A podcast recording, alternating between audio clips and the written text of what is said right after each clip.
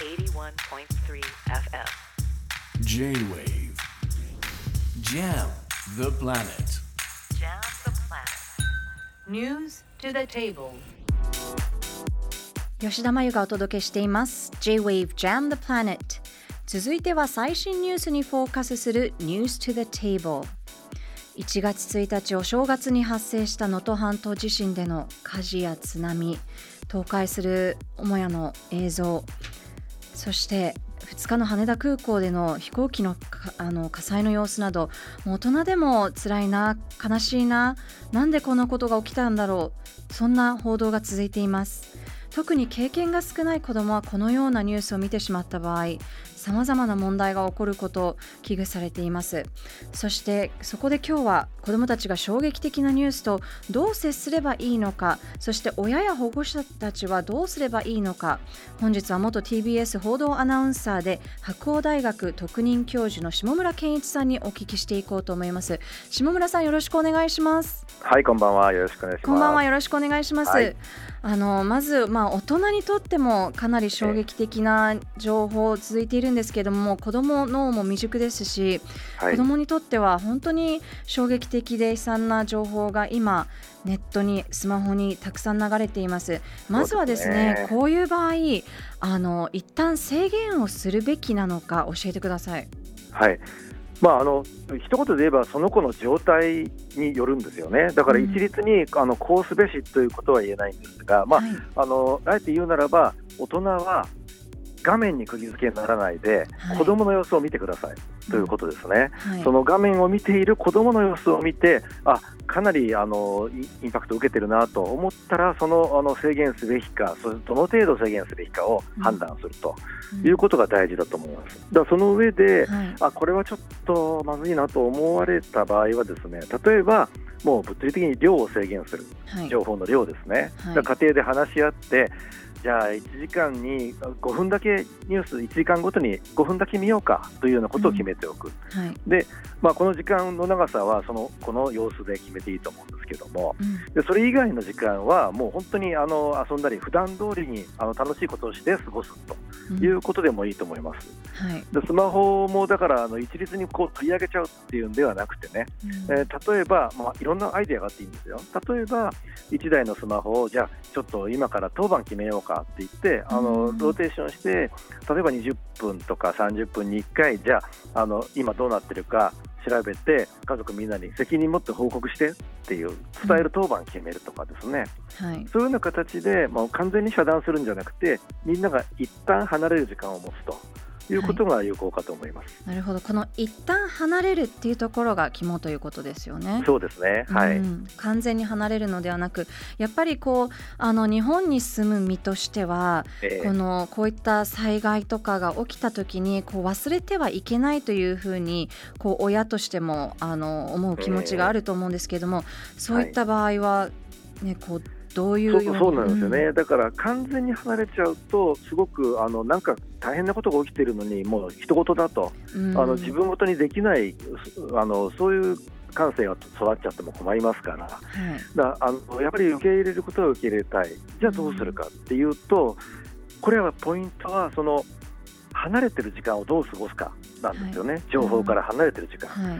まあ、例えばさっき言いました、その1時間に5分とか、例えば決めた場合は、うん。残りの時間の中で、例えば大人からその子供にですね、いや今頃でも被災地の人、避難所で寒いだろうねとか、うんそういう声をかけることで、子供が自分から今の被災者さんに思いを馳せることができるようにする。はいそうするとそこから例えば、あじゃあどんな支援をしようかっていうようなことにこう気が向いていきますよね。はいあるいは、えー今ここで地震が起きたら何持っていこうかっていうような声かけで、今度は今の被災者さんじゃなくて、明日の自分に思いを馳せる。うんそれによってあの防災ということにこう気持ちが向くようにするとか、はい。まあ、そういうふうにしてだから大事なのは大人の声かけで子どもが自分で考え始めるきっかけを持つことですね、情報をただ見てるとこれ受け身になっちゃいますから、はいはい。こっちから主導権を持って、えー考えるという形で出来事に向き合っていけるといいですよね。はい、なるほど、まあ、防災とか支援とかそういった会話を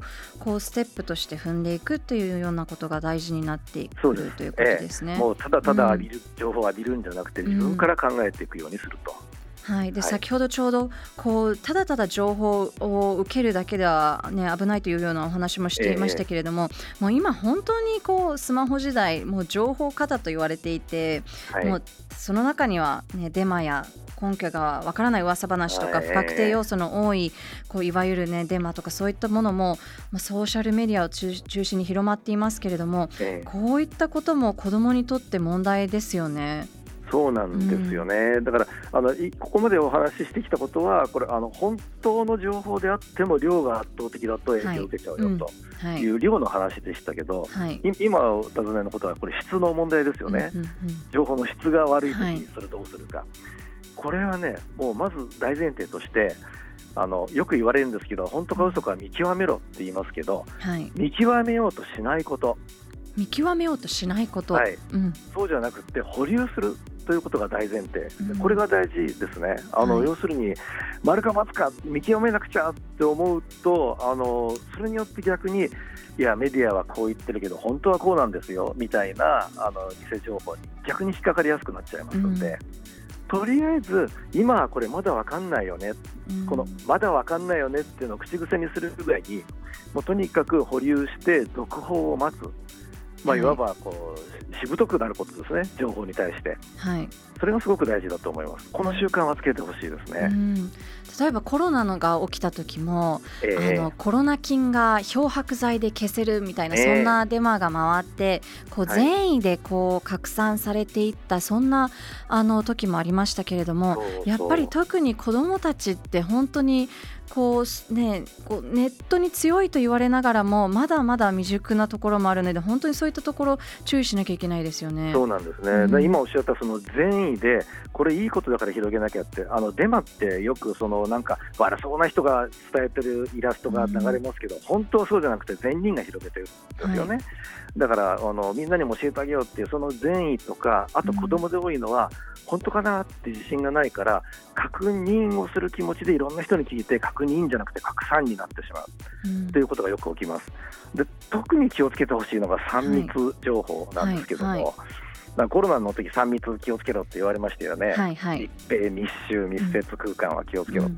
情報も一緒で、なるほど。まず一つ目、密閉情報、密閉情報。発信元が一つしかない、閉じてる情報、はい。で要するに他の裏付けがない情報、うん。これはもうそれだけ1個だけしか見てないから信じ込みやすいんですね。うん。はい。それから2つ目、密集情報。はい。これはいいねがわーっと集まってくる密集してくる情報、これはもうなんか本当か嘘か分かんないのにみんながいいねしてるから本当だろうっていうはい。ことで釣られやすいんです、これその人数と情報の信憑性関係ないですから、はい。むしろド派手な嘘ほどわーっと人が集まったりしますからうん。でこの密集情報みんな言ってるにも気をつけろ。はいから3つ目が密接情報。これは密接っていうのは人間関係ですね、うん。親しい人が教えてくれた情報って、はい。うん。まあ、あの人が言うんだから本当だろうって言って同調しやすくなってしまうんですね。お特に親とかもそうかもしれないですよね。そうなんですよね、うん。だけど親子であることとかそれからすごい友情が熱いことって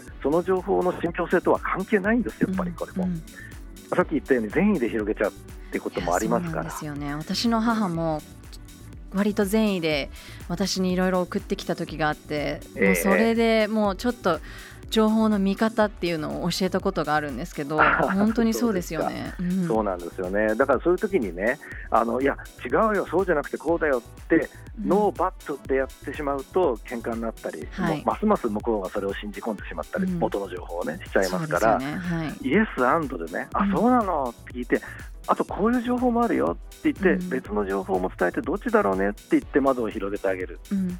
これはとても大事だと思いはい、ますね。窓を広げるっていうのが大切ですよね。そうですね、うん。であと、まあうん。大人がね、本当にあの子供たちの前で右往左往しないことです。うん。本当に実は大人も結構惑わされますから、はい、そうですよね。だだからこそ、まず子供の前で自分がしっかりしなきゃって、こういう時、うん。その子供の存在を逆に冷静さの支えにしてほしいなと思いますね。はい。うん、やっぱりこう、子供っていうのはこの不確定要素の多いいわゆる質の低い情報に対してやっぱりええ。疎いというふうに考えていいでしょうか？まあ、あのうん。疎い以前にもちろん、うん。あの予備知識の情報も足りませんけど、はい。そもそも子供って最初はあのお大人、周りの周囲の言うことを素直に聞いていろんなことを学んでいくっていうものですから、やっうんぱりそこでどうしてもその信じちゃうんですよね、うん。基本的にね。はい。だからやっぱりそこで、いや、もっと他のことも見てみようっていうふうに言って、ただただその嘘つきに気をつけろじゃなくて、もっと周りも見てみようっていう形でポジティブにいざなっていくといいですよね。なるほどはいあのまあね、数量本当の情報に対しては量を一旦離れて制限をしてそして、まあ、質の低い情報というものに対しては窓を広げて考えていく一旦保留にするっていうことが大切になってくるんですね。ええもう本当に多すぎる量の情報に圧倒されないことと、ん怪しい質の情報に惑わされないこはい、と、で自分も拡散して人を圧倒しない、惑わさない、これも大事だと思います。はい、わかりました。ありがとうございました。はい、ありがとうございました。本日は元 TBS 報道アナウンサーで白鴎大学特任教授の下村健一さんにお聞きしました。J-Wave Jam the Planet